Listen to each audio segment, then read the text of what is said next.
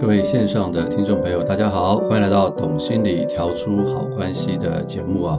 呃，我是美味关系实验室的节目主持人江尚文，智商心理师啊。今天非常开心啊，又可以在这个空中与大家去碰面了啊。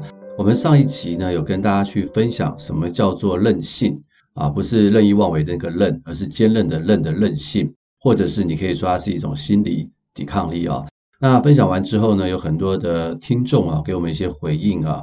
就是他们大概可以了解一下啊，自己的这个所谓的韧性的程度大概落在什么地方？因为我们有提供了一个量表，大家可以回到上一集的资讯栏去看一看，去听一听，你也可以自己测试一下。有一份呢，这个研究哈，是针对这个德国人的，那德国人的平均分数呢，大概都是在中等左右，啊，也不是说大家都是很有韧性的人。所以，假如你的分数是在中等左右的话，其实你大概不需要太担心啊。当然，假如你的分数是比较前面的话，那代表你是一个韧性很高的人。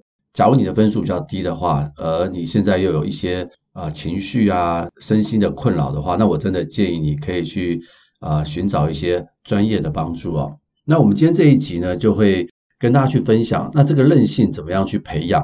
它是可以培养的吗？还是它是先天的基因所造成的？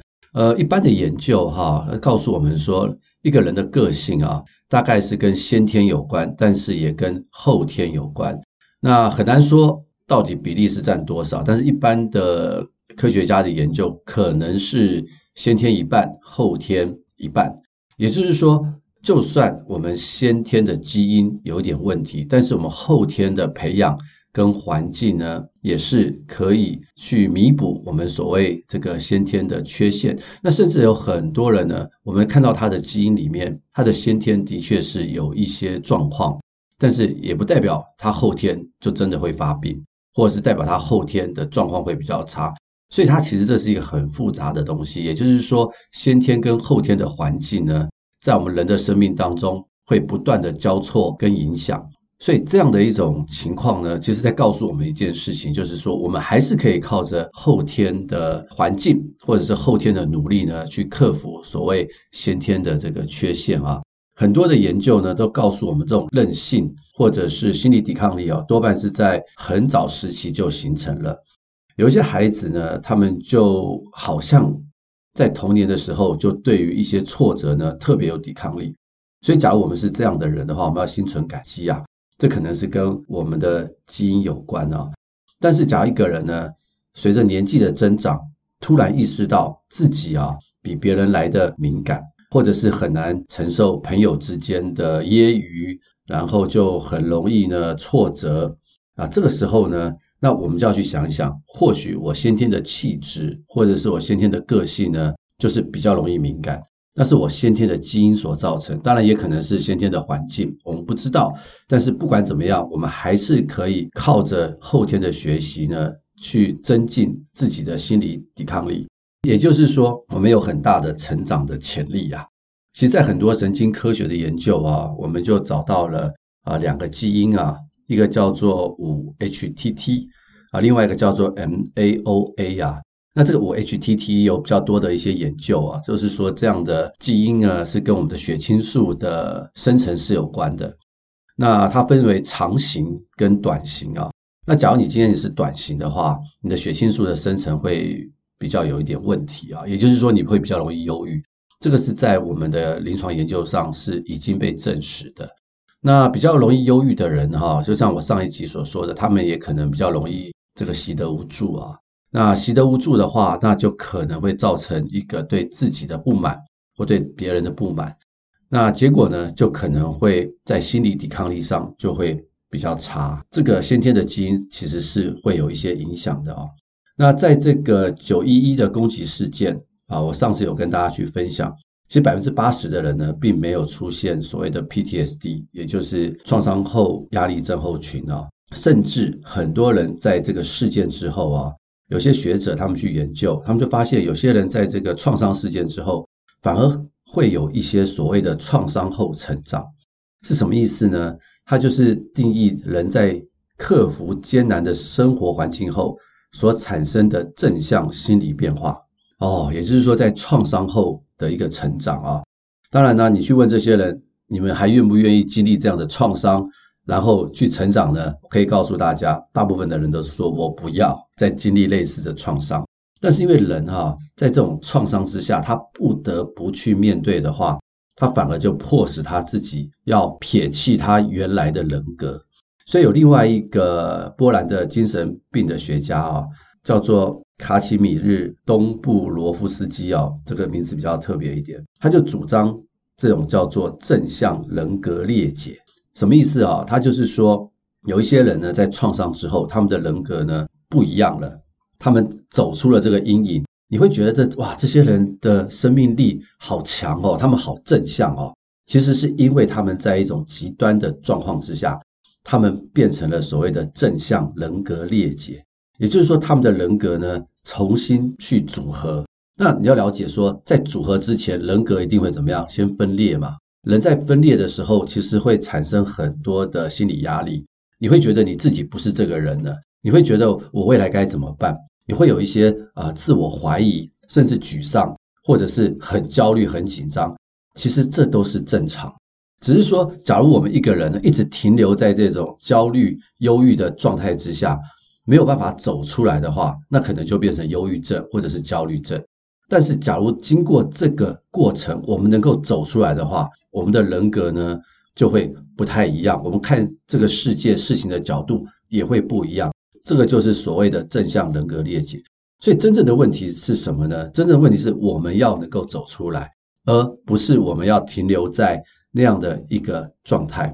那关于这一类的研究，哈，有一个学者呢，他叫做陶德卡山登啊，他就访问了许多的大学生，他们发现说，很多的大学生呢，他们在创伤中要是承受的压力越大，之后的成长幅度就越大。大家再听我讲一下。他研究很多的大学生，假如他们在创伤中承受的压力越大，之后的成长幅度就越大。诶，这听起来很正向，对不对？但是更进一步研究，你就会发现不是所有人都这样，有些人是，有些人不是。那差别是什么呢？差别在于说，有一些人呢，他们是属于这种回避型经验的人，也就是他们是逃避的，他们不太愿意面对他们真实的人生所发生的事情。他们都一直是以这种逃避型经验、回避型的这种性格呢，在面对事情。那像这样的人呢，基本上在他们的研究当中，就会发现他们是不会成长，他们就可能呢会落入我刚刚所说的，停留在这种自我怀疑啊、焦虑啊、忧郁的这个状况当中。所以其实哈，一个人的韧性啊，跟一件事情很有关系。除了上次我跟大家去分享的陪伴。还有一些其他的因素之外，其实一个人的个性是积极的还是逃避的，其实有很大的这个差别。大家可以去想一想，说，诶，在我的生命当中，我是属于愿意去面对的人，还是我是属于逃避型的人？呃，我的智商经验里面有很多的个案呢，他们之所以来咨商啊，通常都是因为这个事情啊发生了，他们没有去面对，然后一直累积、累积、累积，一直到最后。然后真的不行了，不管是关系的破裂啊，或者是自己身心的症状，才来咨商。我记得我有跟大家去分享，我常常在做这个伴侣咨商。那我最怕接到一种电话，就电话来了说：“哎，我们要找咨商师做这个婚姻之商、伴侣之商。”哦，我说可以啊。然后今天下午可不可以？啊，今天晚上可不可以？就很急啊！我一听到这个电话，我就知道大事不妙。通常这样的案主呢，来的话都是要谈离婚。然后他们就是想找一个咨商师哈，去见证一下他们到底可不可以离婚。那通常这种案呢，我们都会觉得很难去协助他们，因为他们已经走到尽头，病入膏肓。那有时候我跟他们谈了几次以后，当然他们可能后来还是决定要离婚。我就问他们一个问题说：假如你们早半年来，不要去逃避这个问题，你觉得今天会走到这个下场吗？他们就说不会。所以换句话说是什么呢？换句话说，他们是属于这种逃避型这种性格的人，以至于呢，婚姻也出了问题。其实很多时候哈，我们在我们的人生当中，这种事情太多了。譬如说，你被你的老板压迫，你可能忍让、忍让、逃避，但是到后来你可能就爆了，或者是你实在是做不下去了。为什么不能第一次你就可以很勇敢的去说你想要说的话呢？好，我们跟孩子的相处也是一样。只要我们发现我们跟孩子的关系出了一些问题，我们应该要早一点去解决，而不是呢把它视为理所当然，或者是说哦，他就是这样。其实久了以后啊，状况只会越来越差，并不会越来越好。我跟大家去分享一个例子，就是以前的一个模拟个案，也是伴侣智商啊，也就是说，他跟他先生呢是在啊一起工作。那他的先生呢，在工作的场域当中，就会跟其他的女同事啊，有时候就是打情骂俏啦，啊，因为他们这种工作场域的关系。那这个太太呢就很受不了，就会跟他先生说：“你不要这么做。”那回家就会吵架。那每次争吵呢，也不能去解决这个问题。后来这个太太的选择就是什么呢？啊，那这样吧，我眼不见为净，我就离开这个公司吧，我去做别的工作吧。那这样我没看到，我们就不会吵架。啊，大家听到这边，你就会觉得，嗯，这有点像我们说的嘛，鸵鸟心态，对不对？你没看到，不代表没事情嘛。那后来过了几年以后，好像也没事，真的再来的时候，就发现，哇，先生早就已经外遇了，那只是他不知道。这个太太来咨商的时候呢，她就跟我讲这个她外遇的事情，然后她就回溯到她当年，所以她就觉得说，她当年呢，为什么她逃避呢？为什么她没有真的更勇敢的去跟先生 say？No，你不可以再这么做呢，就导致后来先生的外遇。所以这些都是这种属于逃避型经验或者是逃避型个性的人。那这样的人呢，在创伤的过程当中，哈，他的成长会是非常的小，甚至他不会变成所谓的正向人格的裂解，而能够有所谓的创伤后成长，反而他会停留在那样的一个地步。所以要跟大家去分享，就是说我们要增加我们的韧性。首先，必须面对我们该面对的问题，千万不能用逃避的心态。那这样的话，在接下来的人生，我们就可以透过各种不同的事情啊，不管是创伤或者是失败的经验，从里面去成长和学习。那接下来呢，我就跟大家去分享啊一些呢可以呢让自己韧性去增长的一些方法。十种增加韧性的方法啊，是美国心理学会啊。他们所提出来的，他们是以这个 Seligman 呢，他是正向心理学的大师啊，发展出叫做“通往韧性之路”的计划，所以他们提供这十个方法呢，给大家可以增加大家的韧性，也就是增加大家的心理抵抗力啊。第一个很重要的就是要与社会接触，跟家人、朋友和一些人保持良好的关系是非常重要的。好，这是啊，我上一集就跟大家去分享过。很多在夏威夷那边的孩子成长在很困难的环境，但是之后他们可以克服这个环境，能够找到自己一个有意义的人生，是跟身边人的陪伴有关。所以不管是小孩还是大人啊，我们一定要跟身边的人有一个很好的关系。当我们有需要的时候，这些人会伸出援手，带领我们或陪伴我们呢，去度过一个很困难的时间。那这个困难的时间能够去度过的话，我们就可以从这些忧郁或焦虑的情绪当中走出来。所以这是一件非常非常重要的事情，就是我们身边要有够好的陪伴。那第二个是关于我们的认知的想法，就是很多人会把危机呢视为是无法解决的。嗯，的确是啦，有些事情我们不是想要解决就能够解决。但是假如我们已经把危机是视为不能解决的话，那我们大概就很难解决了，就很像我刚刚跟大家去分享那种所谓的逃避型的这种心态。所以很多人呢，我们要去想，危机可能就是转机。当然，这个是一个很正向的说法，但是我们要去思考，就是危机是可以解决的，因为你不解决它之后还是危机。所以我们倒不如我们用比较正向的态度去想想，我们怎么去解决这个危机。啊，第三个也是一个认知上的想法，也就是人要不断的改变，改变呢是人生的一部分。啊，很多人呢，呃，对于改变是很害怕的，觉得留在舒适圈是最舒服的。嗯，在某些环境下的确是啦，不过大家要理解哈，现在的环境实在太多元啊。譬如说，最近开始流行这个所谓的 AI，很多人就开始担心了，说：“哎呀，AI 来了，我是做编辑的。”会不会我的工作就被取代了？我是做这个 marketing 的，AI 得到的资讯比我来的更多更快啊！我是做影音剪接的，现在 AI 都可以帮你剪接了。哎，我的工作怎么办？对，没有错。所以，假如我们一直留在这个舒适圈当中的话，我们真的会被淘汰。所以，人要不断的去改变，不断的去改变。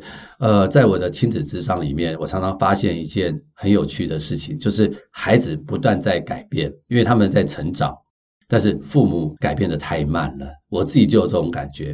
我常在想说，哇，我的孩子每天都在变化，我有在成长跟变化吗？我的孩子以前是小学，现在是青少年了。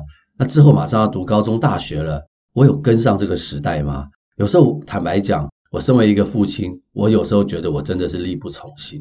我觉得我还改变的不够啊，跟不上孩子的时代。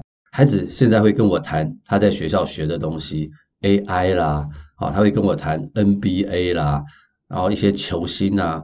我觉得我要跟他对话的话，我其实也需要不断的成长和改变。所以改变是人生的一部分啊，这个就是要在我们的生命当中实践。那他下一个就是说，我们一定要达成我们的目标，什么意思哈？就是说你设定了一个目标，你一定要去达成。当然，在设定目标之前，你不要设计一个太好高骛远、根本无法做到的事情。然后我们要去想一想，哪些目标是适合我们的。我其实相当的建议大家的目标小一点，不要太大。啊，你觉得这个目标这么小，实在是不值得一提。没有，我觉得小目标比大目标来得好，因为小目标我们比较容易达成，达成之后我们会有成就感，我们再设立下一个小目标，这样子对我们来讲是比较好的。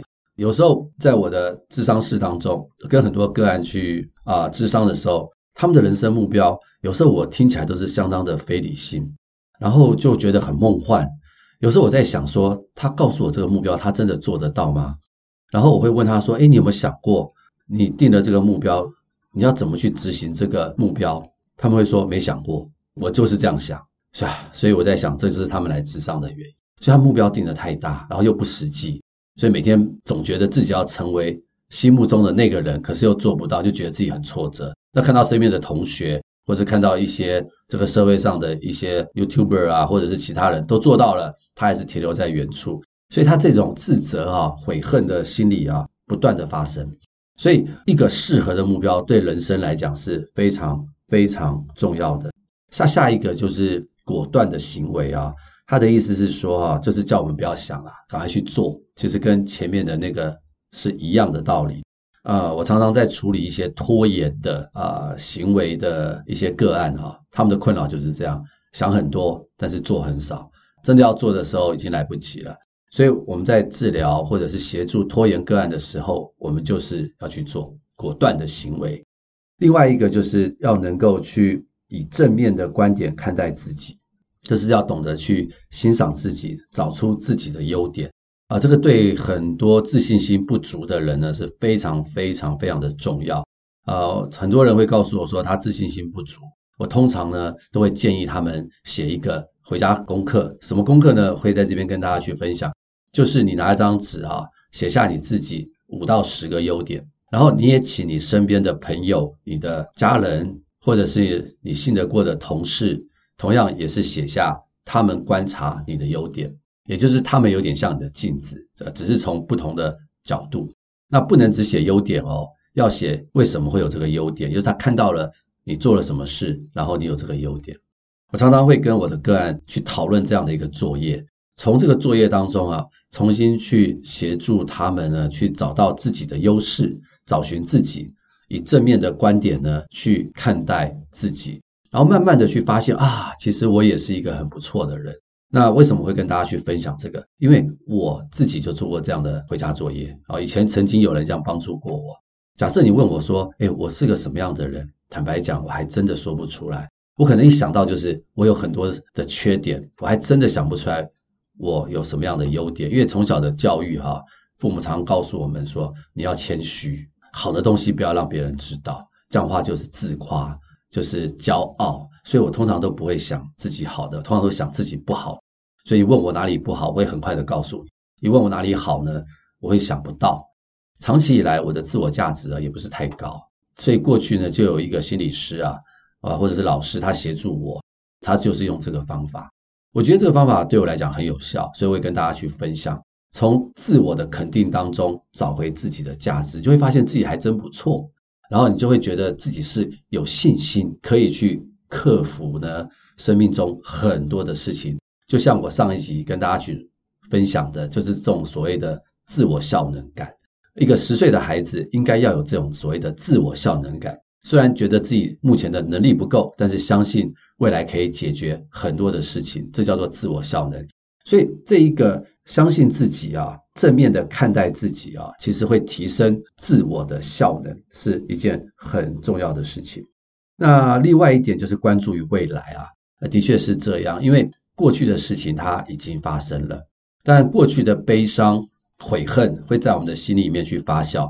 不过，假如我们把比较多的时间呢放在未来，做一些事情，用那些成就感呢，慢慢的去代替这些忧伤啊，我们就是可以从这个创伤当中不断的去走出来。这也是一个培养韧性的一个很好的方法。那它还有另外一个，就是要照顾自己。那照顾自己，其实意思就是说，我们要有好的饮食、好的睡眠、好的运动习惯。因为一个人的身体啊是够好的，心灵呢是够好的，他才有能力呢去应付更多外在突变的事情，他才会是一个有比较有韧性的一个人。当然，以上的分享啊，也不代表你所有都要能够做到了啊。这十个这个可能的方向啊，是让大家去思考。假如我们从能够从当中啊去学习，或者是去成长几点的话，那我会觉得我们的韧性就是不断在增加了。呃，人生呢就是一个不断学习的过程啊。其实我们的韧性呢也是会不断的去成长的。其实就是这个样子，只要我们愿意，我们的韧性是可以成长，我们不会这么轻易的就被环境中打败啊、大家还记得在这个前几年在南投有这个所谓的九二一大地震吗？那九二一大地震完以后呢，我们就做了一些调查哈，那我们就发现说他们的复原的情况是怎么样。可以问问看大家，假如我们把这些族群分成三大类的话，一个是老年人啊，一个是年轻人，一个是小孩子。请问你觉得这三种人啊，在同样的大灾难完以后，谁的复原力最强啊？不晓得你会怎么想哈？那我可以跟大家去讲，复原力最强的人是老年人，再来是小孩子，再来是年轻人啊。很多人听到这个答案会觉得很惊讶，为什么老年人的复原力会最强，大家可以想一想，为什么？原因是因为他们的人生经验很多了，他们的生命当中，身边已经很多亲朋好友都已经过世了，他们经历过这一类的悲伤创伤很多了，那他们还能够活下来，那表示他们已经有很强的这个所谓的创伤后成长，所以在碰到大灾难的时候，老年人的恢复最快，再来是小孩子，为什么？因为小孩子的学习成长速度很快。他们的未来人生还很长，所以他们不能够也不行，一直驻留在他们的灾难当中。他们要向前去成长。当然，小孩子的这些创伤还是需要后续的去处理啊。但是他们的恢复能力也是快的。再来是年轻人，所以最后这个例子啊，可以提供给大家去思考一下。基本上就是，假如我们愿意去成长的话，我们都可以有所谓的创伤后成长，或者是正向的人格解裂。这些都会让我们的韧性增加，然后我们的人生呢，可以面临更多不同的挑战。好，那希望今天的节目呢，能够提供大家一些美好的资讯。那也希望我们每一个人的韧性呢，都是可以不断增加的。也欢迎您呢，将这个好节目分享给身边更多的朋友。那我们就下回空中再见，拜拜。